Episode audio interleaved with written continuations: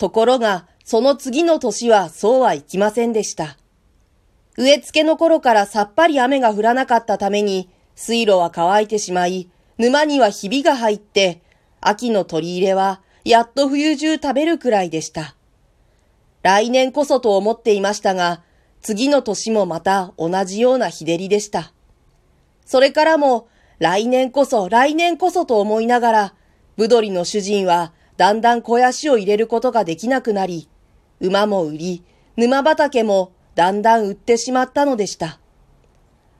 ある秋の日、主人はぶどりに辛そうに言いました。ぶどり、俺も元はイーハトーブの大百姓だったし、ずいぶん稼いでも来たのだが、たびたびの寒さと干ばつのために、今では沼畑も昔の三分の一になってしまったし、来年はもう入れる肥やしもないのだ。俺だけでない。来年肥やしを買って入れれる人ったら、もうイーハトーブにも何人もないだろう。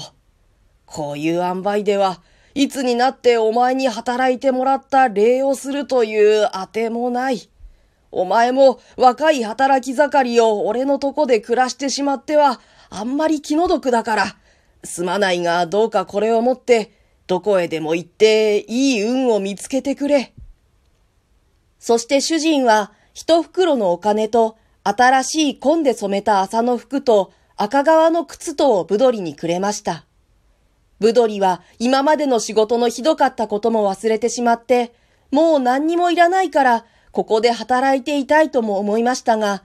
考えてみると、いてもやっぱり仕事もそんなにないので、主人に何べんも何べんも礼を言って、6年の間働いた沼畑と主人に別れて、停車場を指して歩き出しました。